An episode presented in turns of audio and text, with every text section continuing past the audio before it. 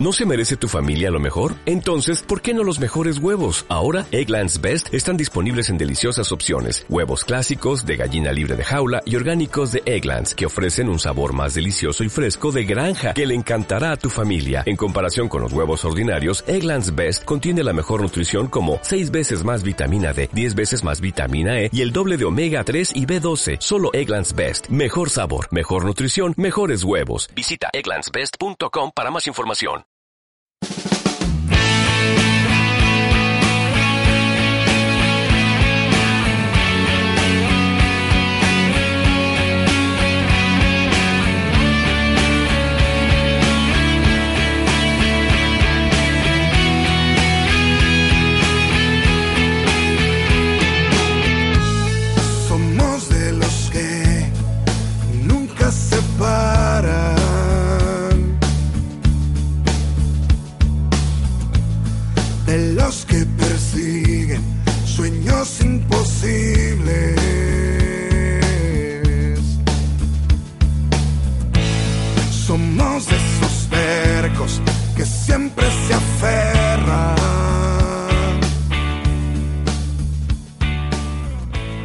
Tal? Saludos, bienvenidos al podcast de Wanderers, el fútbol del pueblo, el espacio donde hablamos del fútbol popular, donde hablamos de los clubes populares del Estado español y no solo, donde tenemos también un espacio para recordar historia del fútbol muy importante también y donde siempre también en nuestra página web podéis encontrar eh, noticias que se denuncian los abusos del eh, fútbol negocio, del fútbol eh, moderno. Les habla Mario Gago y conmigo está Sergio Palacio. Sergio, muy buenas. Hola, muy buenas, aquí estamos dando caña. Y también Víctor Gómez. Víctor, muy buenas. Muy buenas compañeros, otra vez en el podcast de Wanderers el Fútbol del Pueblo. Con eh, todo preparado ya para dos entrevistas en el programa de hoy. Iremos hacia Oviedo para conocer al Rosal Fútbol Club, una pequeña realidad futbolística que ha cambiado de directiva en los últimos meses y que eh, seguramente tiene mucho que contarnos porque se está acercando mucho más a los aficionados, está intentando volver al fútbol de verdad. Y siguiendo en Asturias hablaremos del documental que se está realizando sobre el Unión Club Ceares, el equipo de mi barrio se llama, lo está realizando Bugaló Films y con el director de esta película documental hablaremos, Rafa de los Arcos nos contará a qué punto están de la producción, que seguro eh, interesa a muchos, y sobre todo detalles ¿no? de, este material audiovisual que promete mucho y a los que seguimos el Unión Club Ceares y el fútbol popular estamos deseando de disfrutar. Así que con todo preparado, como he dicho, vamos a empezar dos entrevistas en el podcast de Wanderers el fútbol del pueblo de hoy, luego tendremos sección de historia. Empezamos hablando del Rosal Fútbol Club.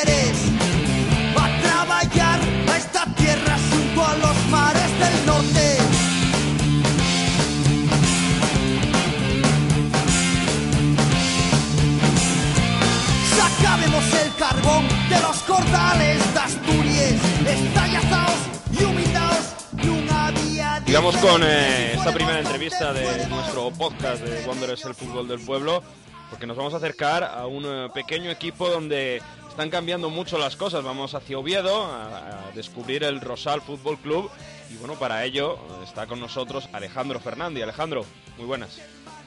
Hola, muy buenas. Gracias por, bueno, por invitarme y invitar al, al Rosal, este, este pequeño equipín del norte.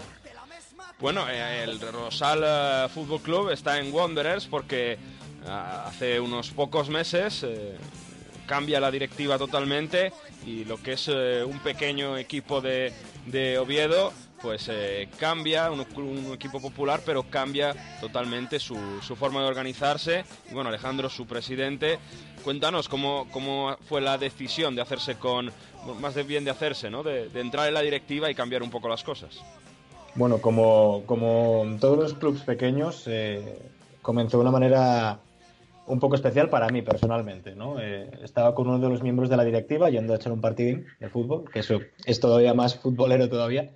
eh, y me comentó que un, un, conocido de él, que es Gorka, Gorka Maguna Celaya, que es exjugador del Oviedo, eh, había oído que bueno, quería montar una especie de club popular aquí o un club más cercano, ¿no? Un club más cercano a la gente. Eh, se comentó que el, que el Rosal, un equipo que bueno, tiene cerca de 90 años de historia, está, es del año 1929, ¿no? Estaba a punto de, de dejar de competir por falta de, bueno, de ayuda en lo, en lo, social y en lo económico. Y blanco y en botella. Teníamos eh, la estructura, que es un club histórico, para nosotros es algo muy guapo, muy ligado, de hecho, a, a la historia de la ciudad de Oviedo, de, Oviedo, porque es de una calle céntrica. El nombre del equipo viene de, de una calle archiconocida en la ciudad, que es la calle del Rosal. Y, en definitiva, teníamos eso, eso que es la, la estructura, que era el equipo y, y podíamos aplicar, bueno, lo que, lo que deseamos muchos en la ciudad, ¿no? Porque aquí muchos somos del Oviedo, evidentemente, otra gente de la directiva es de, es de otros equipos, pero queríamos algo más cercano, queríamos algo que, que pudiera, pudiera funcionar o pudiera servir para desempeñar una labor social. Eh, eh, no solo que fuera ir a ver el fútbol ni, ni lo, lo, habitual, ganar partidos, subir o bajar, sino que a través del fútbol acercáramos más gente a, a lo que son proyectos sociales y, y demás. Una, herramienta, ¿no? Utilizar algo tan popular como el fútbol y transformarlo en una herramienta de ayuda a, nuestro propio entorno, al barrio, a la ciudad y demás.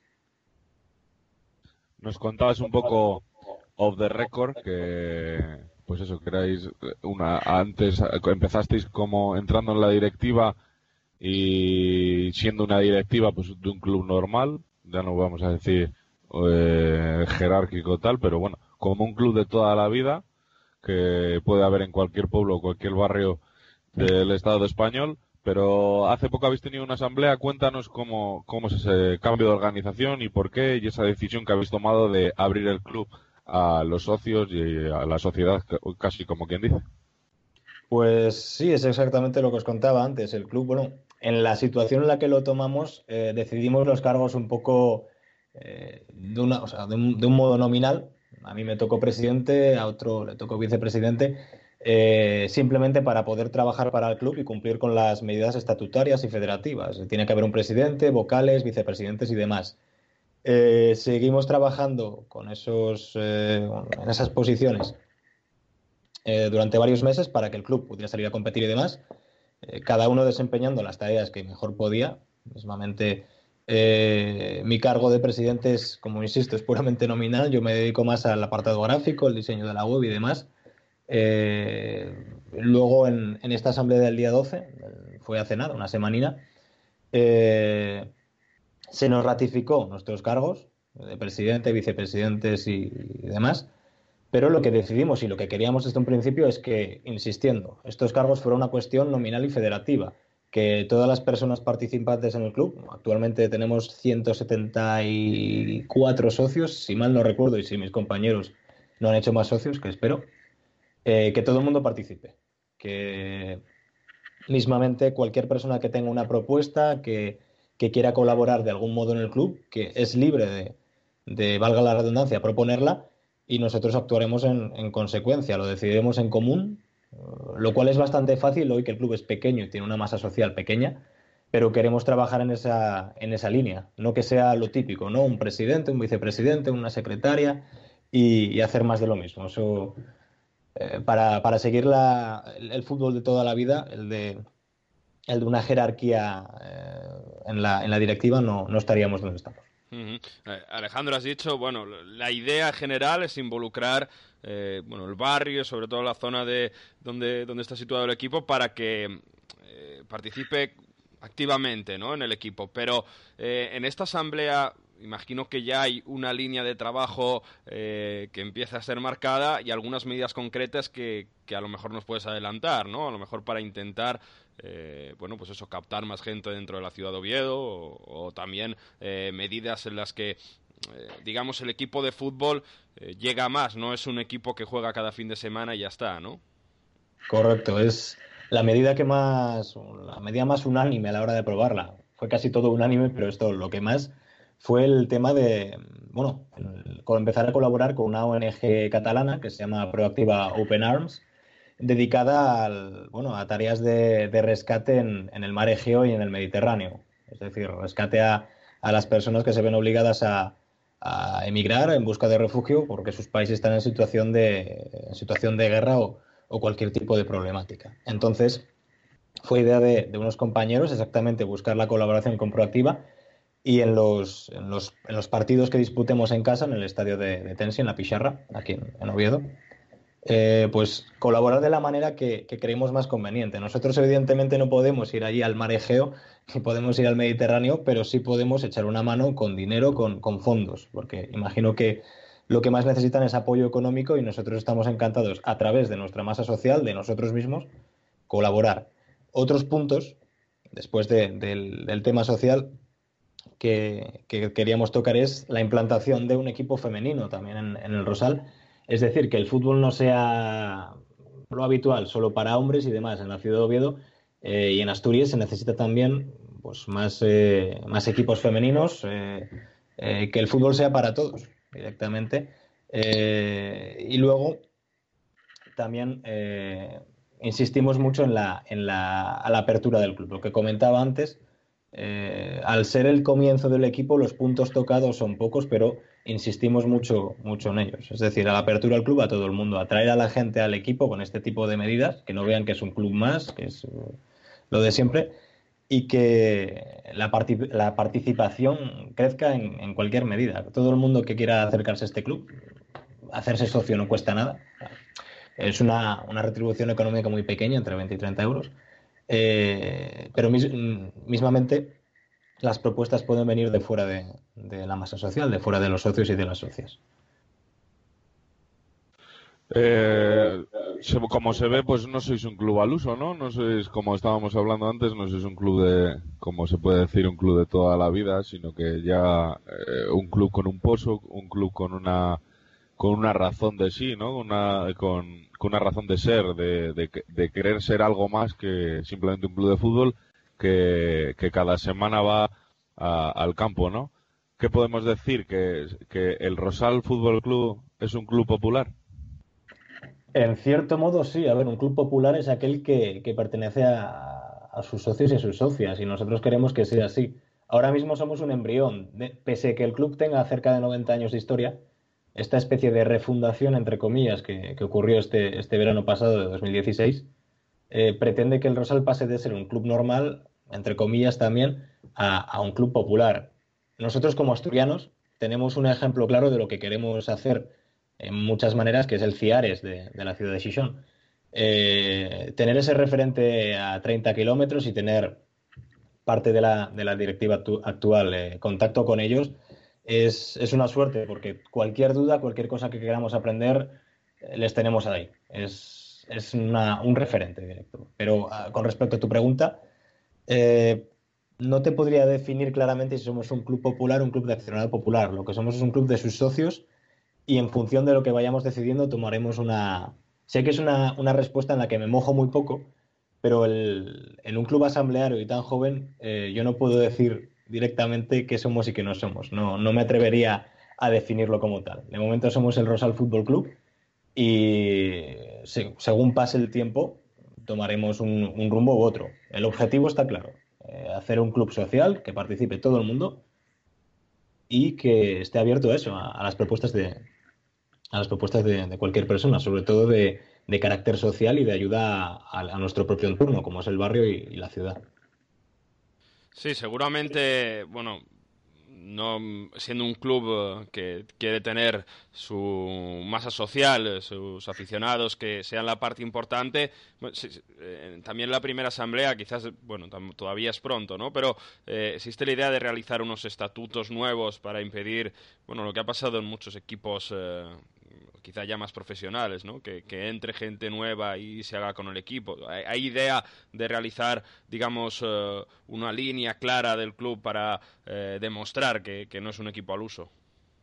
Correcto. Eh, de hecho, en la, en la, asamblea del pasado día 12 eh, decidimos que era básico cambiarlo. Aún no hemos empezado porque en estos clubes hay, mu hay mucha microgestión, ¿no? Hay muchos detallinos que todavía hay que pulir antes de entrar en los estatutos. Pero, por ejemplo, en esos estatutos, los actuales, dice que yo como presidente puedo, bueno, sería el que ordena y mando, ¿no? Y a mí personalmente y a nadie que colabora en este proyecto le gusta. Entonces, para nosotros es vital cambiar eso, que las decisiones tomadas en los estatutos, que se refleja de otra manera, no que el presidente pues sea el típico presidente que dice, eh, esto tiene que ser así, vamos así. No, querríamos, no está decidido porque lo asambleario, por ejemplo, la próxima asamblea es el primer sábado del mes que viene, allí decidiremos, una vez nos quitemos de, en medio las pequeñas gestiones que todavía quedan pendientes de este mes, eh, cómo queremos cambiar los estatutos y qué queremos, qué queremos añadir. Simplemente el ejemplo que ponía antes es ese. Un presidente para mí, en el modelo de fútbol que yo quiero pues, eh, personalmente y, mis compañeros y compañeras quieran, es aquel en el que todos decidan, no solo que hay un presidente y un vicepresidente que, digan que este cargo es esto, esta es la línea que vamos a tomar, o, bueno, por no, por no dar más vueltas a, la madeja es sencillo. Los estatutos se tienen que cambiar en cuanto, en cuanto llegue la, próxima asamblea, sí. Eh, podemos, has comentado mucho que vuestro gran ejemplo, a lo mejor no vuestro gran ejemplo, que a lo mejor no hay que copiar nada, sino eh, una ayuda, un, un, bastón en el que apoyarse cuando hace falta eh, caminar es el Unión Club Ceares, ¿no? Ese club que, pues, que mucha gente eh, tenemos de, ejemplo dentro de esto, de un fútbol diferente. ¿Qué cosas concretas habéis cogido de, del equipo del barrio de Gijón? Hombre, es que para nosotros, como comentaba antes, es una suerte, es que está al lado y tenerlos como, como referentes y también como, como amigos de, compañeros de aquí de nuestra directiva y de nuestra masa social, nos posibilita que cualquier tipo de duda, cualquier cosa que para nosotros sea algo nuevo, para ellos a lo mejor eh, es algo que ya han solucionado o ya han sabido resolver hace años. El, el, Ciares lleva tiempo ya, además es un club más grande, es un club que está en tercera, una masa social mayor, una imagen, un impacto mediático infinitamente superior al Rosal. Y entonces eh, muchos otros equipos de, lo que es el fútbol popular, entre comillas, ¿no? porque yo todavía no me atrevo a meter al Rosalín en, ese, bajo esa nomenclatura, eh, no tienen esos ejemplos tan cerca. Por ejemplo, el, Orihuela, simplemente los unionistas de, Salamanca no tienen un referente cercano, no tienen, en lo geográfico. No pueden quedar, eh, valga este ejemplo, tomar un café o una cervecina y decir, oye, ¿cómo puedo hacer esto para que vaya mejor? no tienen esa suerte. Por eso yo celebro que el Ciares esté aquí. Además, gran parte de los que estamos en la directiva sí que hemos ido a la cruz, al, campo del Ciares, a, disfrutar de, lo que muchos consideramos fútbol del verdadero. Como decimos muchas veces en, nuestras redes sociales, en asturiano, fútbol del Braeru, que traducido al castellano es fútbol del verdadero, del de que sientes el barro cerca, que, las gradas son de, hormigón y se nota, ¿no? Es un fútbol más tangible. ¿Qué queremos eh, directamente no copiar, sino bueno, aprender de ellos. Gestionar esta... Esto es un lío directamente. Un club de fútbol, es, aunque esté en segunda regional, es muy complicado de llevar. Hay un montón de cosas de las que no teníamos o no éramos conscientes, eh, no teníamos ni idea o no éramos conscientes hace unos pocos meses y, preguntando y ellos resolviendo nos han, nos han, sabido, nos han sabido ayudar. Mismamente, eh, una cosa tan, vamos a decir, eh, frívola o banal como es la gestión de los carnets, de los carnets de socios, ellos mismos nos explicaron que ellos tenían otro método, con una máquina que habían comprado por internet y demás. Eso nos ahorró dinero, que en este, en este escalafón del fútbol eh, son palabras mayores, y nos posibilitó la autogestión, que es muy importante. Simplemente poder nosotros hacer los carnets cuando, pueda, cuando queramos, cuando tengamos el tiempo para hacerlo es un pequeño ejemplo, son pequeños detalles que, gracias al contacto con los compañeros del CIARES eh, no se nos convirtieron en, en quimeras, sino en pequeños conflictos por desconocimiento que finalmente se solucionaron rápido. La verdad es que gestionar cualquier cosa es complicada, pero más aún si no, si no, si no la conoces desde dentro. Y, bueno, todo este cambio, toda esta evolución, que como estamos diciendo, son pocos meses, pero ¿habéis notado que le ha llegado a la gente en el día a día, en el, bueno, en el barrio, en lo dicho, ¿no? Cuando te encuentras, que, que, se palpa eso en la calle, que, oye, en el Rosal están cambiando las cosas, ¿habéis recibido mensajes? Hombre, mismamente, eh, ya no en el barrio. El motivo de esta entrevista, se nota que algo cambia en el Rosal. Pero bueno, volviendo a la ciudad, a Oviedo, eh, yo personalmente estoy bastante en contacto con lo que llamo yo la vieja guardia del equipo, ¿no? Los socios que son socios de los socios y socias que son que pertenecen o son miembros de este club desde hace desde antes que yo naciera directamente, desde los años, desde los años 60 o 50. Esa gente lo, lo ve con mucha ilusión. Hay, hay, socios de este equipo que están cerca de 90 años y, y 90, 80 años y, nos han comentado que, que les, les, les, produce ilusión, que les provoca ilusión que este Rosal que veían de pequeñinos en los que ellos habían jugado siga vivo y, siga tan vivo. No es que simplemente compita, sino que eh, tenga tenga esta pequeña repercusión. ¿no? Eh, hacía, hace días eh, me reuní con, con el expresidente, hace, bueno, hace semanas, perdona, me reuní con el, con el expresidente, con Adolfo Casero, y nos encontramos con unos antiguos socios y, nos, nos, dieron la enhorabuena, a mí personalmente, bueno, en representación del club, y quieras o no, se sienta de maravilla ver que la gente, no que te den las gracias ni, ni, ni minucias como esas, porque tampoco tienen que dar las gracias de nada, sino que la gente esté ilusionada con el club que vean que esto va para arriba y, y, y, otros ejemplos. La gente valora mucho el tema de la participación en la votación de las camisetas, que cómo quieren que sean las camisetas, cómo quieren que sean las bufandas,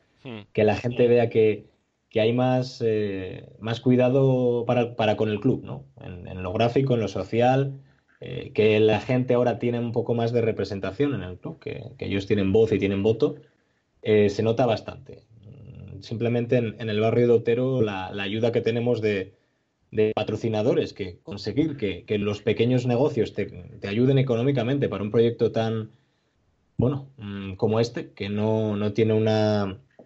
No hay una devolución de dinero directa, es decir, esto no es una empresa ni es una inversión, es un club de fútbol, simplemente. Que se involucren tanto y lo hagan con tanta ilusión es, es algo que no, no puedo expresar con, directamente con palabras. Es, vamos, fútbol en estado puro, fútbol de barrio, vamos. Pues para terminar ya, cuéntanos un poco cómo, cómo podemos informarnos del Rosal Fútbol Club, cómo podemos encontraros en las redes sociales, que esta entrevista no solo sirva para conoceros hoy que es el, el, Rosal, sino que también que la gente empiece a seguir cada fin de semana, como pueda seguir al Tarraco al Atlético Club de Socios, como han quedado, pues que también metan en esa lista de favoritos al Resal Fútbol Club de, Oviedo. Bueno, si todo, toda aquella persona que quiera sufrir con nosotros en el fútbol, vuelve al fútbol, eh, yo creo que se viene a sufrir y de vez en cuando a ganar.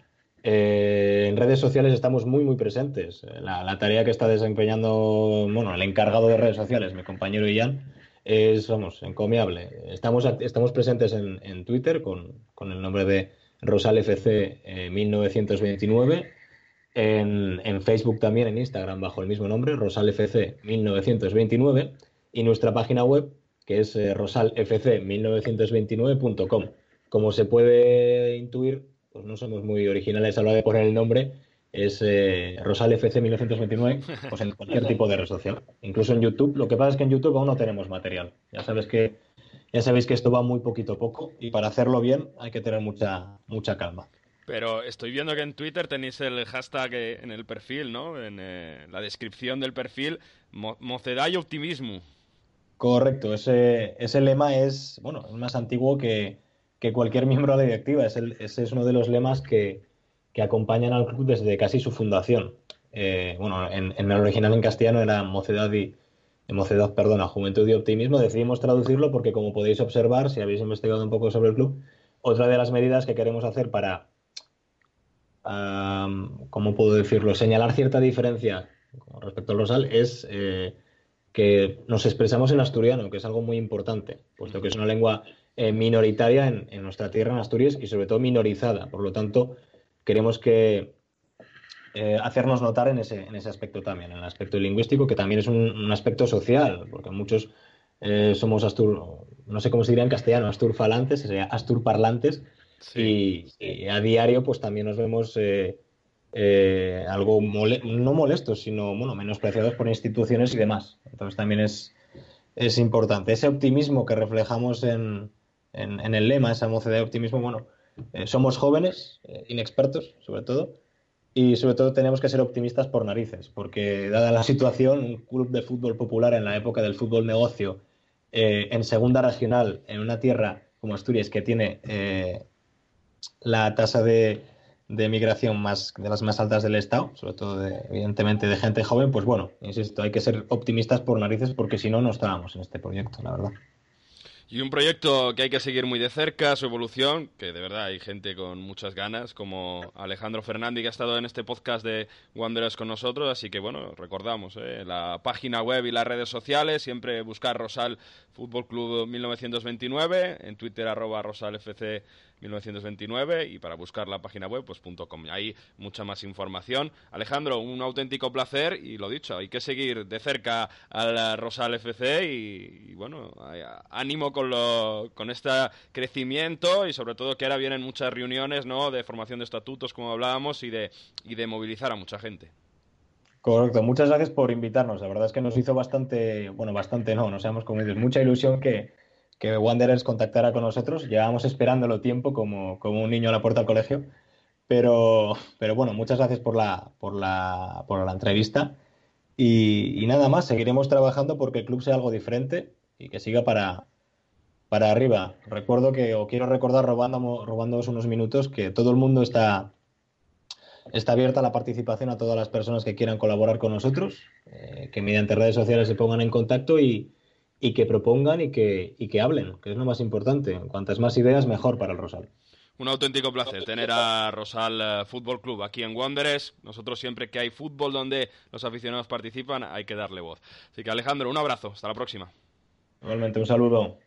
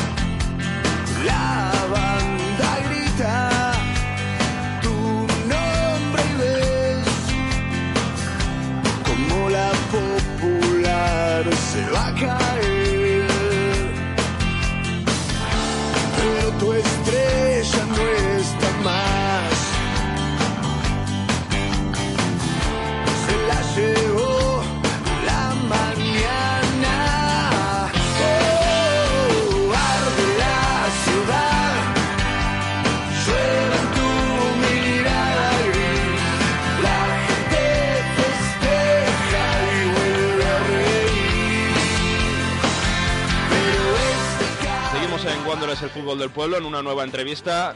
Seguimos en eh, la zona de, Asturias y bueno, ahora nos vamos al otro equipo un poco, eh, vamos a hablar del otro equipo eh, popular, digamos, que, está más bien en Gijón, ¿no? El UCC Ares, pero no vamos a hablar directamente de él, porque vamos a hablar con Rafa de los Arcos, que es el director del documental El equipo de mi barrio, un documental que de Bugaló Films, que trata cómo se organiza este, este equipo, el Unión Club Ceares.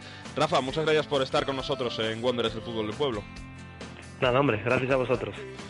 Pues eh, decía, vamos a hablar del UCC Ares, pero no directamente sobre el equipo, porque en este documental, el equipo de mi barrio, bueno, primero de todo, que nos cuentes cómo surge la idea, eh, cómo una productora, porque vosotros sois de Barcelona, os interesáis por, por este equipo de barrio, por este equipo popular, y bueno, cómo empiezan los primeros contactos y las primeras ideas. Pues mira, nos tenemos que remontar a las navidades del 2012. Yo estaba rodando una cosa en Madrid y me llama Bernat, que es el, productor de aquí de, de, Bugalú, y me dice, acabo de leer un artículo en La Panenca que te vas a volver loco. Y dije, bueno, pues nada, ¿de qué se trata? Y nada, me explica un poco así con calma de que, bueno, es un equipo autogestionado que hay en, en Gijón, y que, que, estaba un poco dando la respuesta a, toda esta vorágine de fútbol especulativo y sobre todo un poco la respuesta a esa, esa desilusión que parecía que se estaba instalando en, en la tercera división española con tantos equipos desaparecidos y tanta y tanta historia que entró en, en declive por, por el tema de bueno como, como, todas otras cosas en, en España con el declive de la construcción etcétera etcétera mm. o sea de repente todos los patrocinadores que tenían muchos de esos equipos se fueron al tacho y con ellos muchos muchos equipos. Entonces había una cierta desilusión y esta gente de repente como que aportaba un, punto más optimista en todo esto. Y sobre todo que, que con un estilo que, que, bueno, con el que nos sentíamos más o menos identificados. De todas formas, la historia quedó un poco en barbecho hasta que la primavera del 2013, un fin de semana así largo que teníamos libre, Bernat y yo cogimos el coche y nos plantamos en Gijón sin saber ni a, ni a qué íbamos. O sea, teníamos como un amigo en común, así lejano, que nos iban a presentar y tal, pero fue todo así como muy mucha aventura. Y efectivamente llegamos allí y empezamos a ver que aquello realmente era real y que y que había todo un universo en torno a ese concepto tan tan sencillo en el fondo que es de, de vamos a sacar esto adelante entre, entre todos y vamos a, a, volcar aquí nuestras nuestras ideas de gestión en por ejemplo un equipo de fútbol que yo siempre digo que podía ser un equipo de ajedrez o de otra cosa. Lo importante es juntarse y sacar las cosas adelante total que la realidad nos pasó por encima completamente y nos quedamos enamorados desde ese momento. Después, nada, estuvimos, hicimos un pequeño teaser para intentar empezar el proyecto, pero el mundo laboral nos comió a todos y estuvimos un año parados con el tema. Hasta que el año pasado eh, yo me planteé con este asunto y dije, venga, hay que hacer este documental como sea. Entonces ahí sí que empezamos como a visitarlos de manera más regular, sobre todo para que, para que bueno, empezaran a, ver que aquello era real también ellos y que, y que íbamos a hacerlo sí o sí como fuera. y que confiaran un poco en nosotros, porque también lo extraño aquí es que de repente viene una gente que no conoces de nada, entre comillas, y se planta en tu día a día, y ahí está un poco el, el reto de los documentales. Total, que todo acabó más o menos bien, el, este año no, no encontrábamos dinero por ningún lado, hicimos una campaña de, de crowdfunding y todo salió más o menos bien. Y allí estuvimos pues el mes de julio entero, viendo cómo luchaban ahí contra la contra viento y marea para sacar adelante el Ceares Rock Fest, que al final es un poco la, el hilo narrativo que tiene el documental. Nos has dicho ese amor, enamoramiento con el Unión Club Ceares con vuestras visitas, pero háblanos un poco más concretamente cómo ha sido esa relación con, con la gente de Ceares, con se puede decir también con el barrio, no solo con, no, con el club.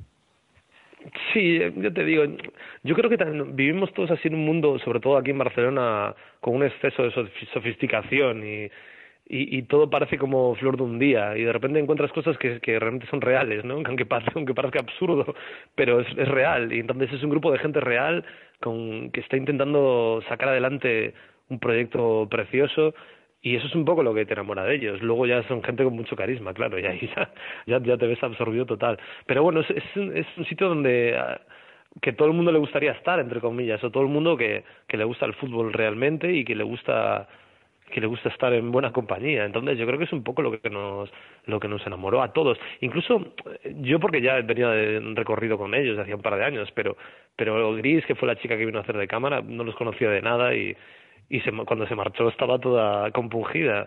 O sea que sí que realmente es encontrar un lugar, ¿no? Es un lugar en que te sientes identificado con el proyecto y, y ves que es gente que invierte su tiempo en, en sacar adelante que, algo que creen que vale la pena. Y ahí está un poco lo bonito de todo esto.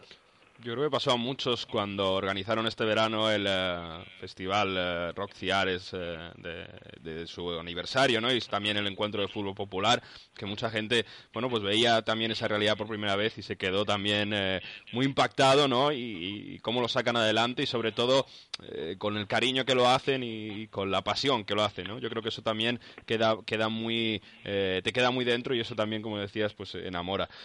también, siguiendo hablar, hablando de, la realización del documental. Nos has hablado, bueno, estuvo parado un tiempo, con el crowdfunding parece que va siguiendo adelante. ¿A qué punto más o menos estáis de esta producción? Bueno, nosotros llevamos desde septiembre, o sea, yo el mes de agosto me lo tomé un poco de relax y el septiembre empezamos a hacer la postproducción de todo esto. Pero bueno, aún hay por delante un, un par de meses largos para empezar a ver algo, porque son muchísimas horas y estamos aquí mañana y tarde dándole vueltas, pero bueno, también tenemos que trabajar mientras, o sea que no es una dedicación absoluta. Y, y esto, bueno, es que la postproducción de un montaje de un documental es, un, es una epopeya, es un, es un dinosaurio y claro, hay que hay que invertir, muchísimas horas. Pero bueno, yo calculo que en un par de meses poder, deberíamos empezar a ver algo más o menos con sentido. Pero sí, estamos en ello, estamos viendo las secuencias, eligiéndolas, ordenándolas. Pero bueno, es un trabajo titánico, ya te digo. Eh, cuéntanos un poco, claro, cuando acabéis la producción, pues habrá un estreno. Supongo que más o menos tengáis una fecha a lo mejor estipulada, pero también como la gente que no pueda ver eh, eh, pues ese día del estreno, ¿cómo va a poder ver este documental? Yo no te adelantar todavía una fecha porque no tenemos ni idea de dónde vamos a estrenar esto ni cómo, pero pero bueno, yo calculo que la gente, sobre todo que participó en el crowdfunding, tendrán su enlace a su debido tiempo. Pero a mí no me gusta tampoco vender nada antes de tenerlo, o sea, es que ni siquiera sabemos qué, qué es lo que tenemos entre manos. Yo creo que es una historia estupenda y muy, muy interesante y muy entrañable. Pero bueno, la intención que tenemos de hecho es hacer una película, no, no hacer un documental deportivo, ¿no? que es un poco lo que, lo que parece que acaba siendo todo este tipo de proyectos. Nosotros no hablamos de deporte, en el fondo, hablamos de gestión, de gestión humana. Por eso siempre yo digo que, que podía ser de parchís o de cualquier otra cosa. El fútbol es una cosa que queda como en segundo plano. Y ahí está un poco el valor que, del, del proyecto, yo creo. Entonces, no lo sé, no sé, no sé qué clase de distribución tendrá esto, ni, ni qué vías, ni siquiera si, si vamos a conseguir este objetivo que yo tengo de hacer una película más allá del género, más allá de, de que sea gestión deportiva. Pero bueno, ya te digo que todo el mundo que, lo, que le quiera echar un ojo le echará un ojo tarde o temprano seguro, pero bueno, yo creo, creo que hasta la primavera va a ser imposible, vamos, finales de la primavera. Bueno, pero nos has dicho más de una película, entonces el hilo argumental, nos has dicho antes un poco que será por el eh, Festival de Rock también, va, va a tener sus protagonistas, eh, no sé si nos puedes avanzar algo del hilo argumental, ¿no? Sí, es una A ver, nosotros nos centramos sobre todo en, la coralidad, o sea, que es un poco lo, la gracia de, del, proyecto de ellos. tampoco hay un personaje principal, es, una coralidad que intenta entre todos sacar adelante el, proyecto con, contra viento y marea, porque hay una cosa también muy interesante de, de este documental, que es que se ve realmente la parte que ninguno queremos hablar nunca, ¿no? Siempre nos llenamos la boca de, de rosas, hablando de, de que todo es maravilloso y qué bonito la comunidad y qué bonito sacar algo adelante, etcétera, etcétera. Pero bueno, también hay una parte como más oscura, que es que esta gente lo hace de manera desinteresada y invierte más de la, si me apuras, más de la mitad de su tiempo vital en esto. ¿A cambio de qué? ¿no? Entonces tú puedes decir, bueno, a cambio de, de, muchas cosas, efectivamente, pero bueno, eso también se ve en sus caras muchas veces, ese, ese esfuerzo que, que, que vamos, que, que a veces parece que les va a arrastrar a, a la tumba, entre comillas. La pasión que decía yo antes. Claro, la pasión es genial, pero claro, de repente también hay, hay momentos de la pasión en que te ves desde fuera y dices tú, Dios mío, querido, llevo, llevo cuatro horas aquí segando el campo y, y tendría que estar con mi novia, con mi mujer o tomándome un cas naranja, ¿sabes? Lo que sea. Entonces ahí está un poco también interesante y, y bueno, de eso también habla el documental. Por eso también nosotros huimos un poco del, del documental deportivo, ¿no? Porque tampoco, nosotros nos centramos en un verano, el verano del 2016, cómo ellos están viviendo esa pretemporada, cómo organizan todos los tinglados que tienen en torno al equipo y sobre todo cómo, cómo quieren volcarse en ese, en ese Rock Fest, que es el clímax un poco de esos 70 años de vida. Y, y, ya te digo, ese es un poco nuestro hilo narrativo. O sea, es lucha y, y rock and roll al final. Nunca mejor dicho. Sí, sí. Eh, Rafa de los Arcos es el director de este, ya no, ya no voy a llamarlo documental, de esta película. de esta película, película documental. Película documental pero detrás está Bugalú Film, ¿no? Que cuéntanos de dónde nace Bugalú, de qué, es, eh, por qué, cuéntanos un poco. Mira, Bugalú Films es una productora que básicamente nació y, sigue sobreviviendo igual que el Ceares para sacar nuestras ideas adelante. Nosotros también llega un momento que te cansas ¿no? de tener una idea y tener que ir a vender la moto por las puertas de la ciudad. Entonces, bueno, quizás es más sencillo tener tu propia estructura y, entre, entre los que paramos por aquí intentar sacar adelante las cosas, que es un poco el espíritu de Bugalú. Luego, como toda productora, tiene su parte como más comercial, entre comillas, y a veces hacemos cosas simplemente por dinero que solemos, no solemos poner en ningún sitio, pero que, que, bueno, que ya te digo, es una forma de, sacar nuestras ideas adelante, que creo que es lo fundamental en esta vida, sea un equipo de fútbol o sea una productora. Y esta es un poco la línea que seguimos. Luego, claro, aquí cada uno tiene su estilo y su, y su visión de las cosas, entonces ahí ya se crea un poco más de amalgama, que es un poco lo interesante. Pero ya te digo, son proyectos pues más personales, que es lo que nos para lo que nos hemos metido en este tinglado del cine, vaya. Bueno, pues eh, habrá que seguir eh, muy atento a Bugalo Films. Por cierto, su página web, para el que quiera visitar, donde tenéis varios proyectos, sobre todo, por, una curiosidad, ¿no? También de cycling culture, ¿no? Eh, un poco cultura de ciclismo, estáis bastante metidos, ¿no? Mira, sí, sí, eso es bastante especial. Es que Bernat, que es el productor de aquí de Bugalú, es el jefe, yo no sé cómo es el cargo exactamente, jefe de redacción o director de, de Bogolata, que es una revista de ciclismo estupenda, que sigue un poco la senda de, de Panenka y este tipo de publicaciones cuidadas, que, de las que vale la pena tenerlo físicamente. Entonces, a través de Bogolata, nosotros, yo personalmente sí que hago alguna pieza a veces. Y, y nada, es un poco para desarrollar ese aspecto, que yo no tengo ni idea de ciclismo, pero estéticamente es tan especial que, que siempre da, da pie a hacer cosas. Entonces eso es un poco el tinte que tiene ciclista, esta productora. De hecho, estoy ahora en la oficina y está todo lleno de gorras y de bicicletas, o sea que, es así bastante especial. bueno, pues, hay un maillot aquí de teares y todo. Bugalofilms.com, ahí están varios proyectos de, bueno, de esta pequeña productora de Barcelona que está con eh, el equipo de mi barrio, el proyecto de Rafa de los Arcos, que esperemos que, bueno, que vaya todo bien, que recibáis todo el apoyo necesario y cuanto antes esté, nosotros estamos deseando como uno de los eh, colaboradores también del crowdfunding y, de seguidores del Unión Cruceares. Rafa de los Arcos, muchísimas gracias por estar en este pequeño podcast, en este rinconcito de Wanderers el fútbol del pueblo. Nada, gracias a vosotros. Un abrazo. Venga, señor.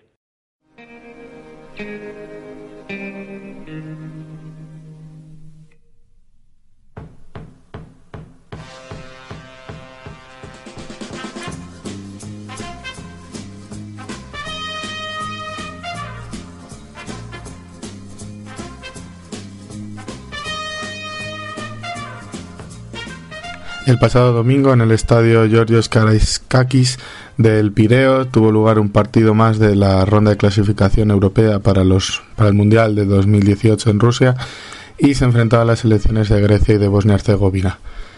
Todo iba bien, era una fiesta del fútbol, como todo, como todo partido entre selecciones, y eh, se vio enturbiado cuando los ultras griegos presentes en el estadio, sobre todo facciones eh, cercanas a Amanecer Dorado, sacaron unas pancartas donde se podía leer Notsica Rebrénica, que quiere decir cuchillo alambre de púas, alambre de púas rebrénica. Eh, esto hace alusión a una masacre llevada a cabo el 11 de julio de 1995 en la ciudad bosnia de Rebrénica. Estábamos en el contexto de, las guerras de los Balcanes y cientos de, miles de bosnios tienen que refugiarse en la ciudad de Rebrénica buscando la protección de la ONU, escapando de las tropas serbobosnias y eh, intentan eh, llegar a una fábrica que se encuentra a 5 kilómetros de, esta, de esta ciudad donde supuestamente el batallón holandés de la ONU les va a prestar auxilio. Sin embargo, las tropas eh, que estaban cercando Rebrénica al mando de Radlo Madlik y Radovan Karachi, tropas serbo-bosnias, se hacen con la ciudad y consiguen llegar donde estaban todos estos refugiados de eh, bosnios musulmanes. Se calcula que en la masacre de Rebrénica, según la Comisión Internacional de Búsqueda de Personas Desaparecidas, mueren 8.372 eh, personas, entre mujeres, niños, ancianos, pero la Asociación de Madres de Srebrenica dice que la cifra puede subir hasta las de 10.500 personas. Son datos estimados porque todavía desde que se firmara el acuerdo de paz de Dayton para la búsqueda de esas 30.000 personas desaparecidas en el conflicto en el conflicto de los Balcanes que se firmó en diciembre de 1995 se siguen buscando eh, se siguen buscando las fosas comunes donde fueron enterrados. El problema es que tanto el ejército serbio como la población eh, entorpecieron muchísimo las eh, labores de búsqueda tapando tapando diciendo datos falsos incluso moviendo las, las fosas comunes eh, tanto Madli como Karachi están siendo juzgados por el Tribunal Internacional de la Haya desde 2008 y 2011 por genocidio y crímenes contra la humanidad. Sin embargo, lo que más llama la atención es que sea en un partido eh, de Grecia, en, la ciudad del Pireo, donde aparezcan estos eslóganes serbios eh, enalteciendo esta, esta masacre. Todo viene desde la lucha neomacedónica, esa amistad griego-serbia sobre los mm, sobre nacionalistas y el papel que tuvo la armada voluntaria griega que lucharon con el ejército regular serbo-bosnio y que participaron en esa toma de Rebrenica. Junto a la bandera serbia en la, en la, ciudad bosnia alzaron la bandera griega y la bizantina, ya que había una fuerte unión entre los nacionalsocialistas serbios, el nacionalismo serbio de, de la guerra de los Balcanes y Amanecer Dorado. El comandante de, este, de estos voluntarios griegos también está considerado criminal de guerra desde 1992. Los voluntarios griegos estuvieron presentes en, dicha masacre, llevando a cabo muchísimas de las ejecuciones de los bosnios musulmanes. Todo el material que está saliendo a la luz de Amanecer Dorado y de este, esta armada de voluntarios se debe gracias a un, a un blog XYZ Contagion griego en el que están desenmascarando todo lo que hoy forma parte del Parlamento griego, ya que Amanecer Dorado es la tercera fuerza del país. En este eslogan, Onotsika y Rebrenica, eh, se lleva un odio contenido contra la población musulmana y sobre todo la población bosnia, que hoy en día eh, muchas de las familias tienen todavía miedo de volver a esa ciudad y sigue siendo una ciudad eh, casi fantasma para, para la población bosnia. No será fácil el, el 9 de junio de 2017 cuando se tenga que jugar la, la vuelta, esta vez en Bosnia, para la hinchada griega y sobre todo para, para la selección griega, ya que esto ha sido una, una afrenta es internacional y eh, recordar uno de los episodios más negros de, de la guerra de los Balcanes, de las guerras de los Balcanes, esta masacre rebrénica que recuerdo fue llevada a cabo el 11 de julio de 1995 por las tropas serbo-bosnias de Radko Malik y Radovan Karachi. Son temas que no deben ser olvidados, son no hay que olvidar la historia para no repetirla, pero desde luego no hay que utilizarla para eh, llamar la atención o incluso provocar a la afición a la afición rival en un, en un estadio de fútbol. Veremos cuáles son las consecuencias de estas pancartas pero eh, en las redes sociales ya son muchos los las peticiones hacia la UEFA de que ese partido se impida la entrada en Bosnia de la hinchada griega para evitar que nacionalsocialistas griegos hagan su digamos, haga su particular homenaje a Rebrenica en, en territorio bosnio. Aún así, seguimos considerando que el fútbol está parte de esto y que no debería, no debería ser el altavoz para estos grupos nacional, nacionalsocialistas y, sobre todo, no deberían ser eh, altavoz para recordar masacres como la llevada a cabo en Rebrenica en julio de 1995. Muchas gracias, Víctor. Un episodio realmente interesante hay que entender por qué han llegado a ese odio las aficiones de Grecia y de Bosnia y tendrá su segunda parte. Y bueno, cuando mucha gente quiere entender qué ha pasado entre, entre estas dos naciones, entre los seguidores de, estas dos naciones, pues eh, hay que recordar este episodio en 1995 que algunos han querido aprovechar, bueno, pues para mofarse o provocar al rival, algo que no nos gusta demasiado, pero es verdad, la política y el fútbol están muy, pero que muy presentes y esto es un ejemplo de ello y como siempre, Víctor, que nos trae esta historia para entender el contexto de la situación. Dicho esto, estamos ya finalizando este podcast de Wanderers el fútbol del pueblo, un podcast con dos entrevistas muy interesantes, eh, muy diferentes también, aunque bueno, han totado siempre en esa misma zona de España, pero dos proyectos que quieren seguir creciendo, sobre todo un equipo de fútbol que quiere cambiar las cosas después de tanto tiempo y bueno, un proyecto que habla de un equipo de fútbol, pero un proyecto al fin y al cabo de una producción cinematográfica que también se quieren organizar y sacar eh, proyectos eh, adelante de forma alternativa. Con todo esto cerramos este pequeño rincón del fútbol popular, saludando a mis compañeros. Muchas gracias, Víctor, por estar de nuevo en este podcast. Como siempre ha sido un placer eh, volver a estar en el podcast de, de Wanderers el Fútbol del Pueblo con una nueva sección de historia. Espero que, os haya gustado, que sigamos escuchándonos. Un abrazo a Mario, un abrazo a Pirri y a todos los oyentes. Un abrazo a todos. Y gracias Sergio Palacios por eh, estar en estas dos entrevistas también muy interesantes, como comentaba antes.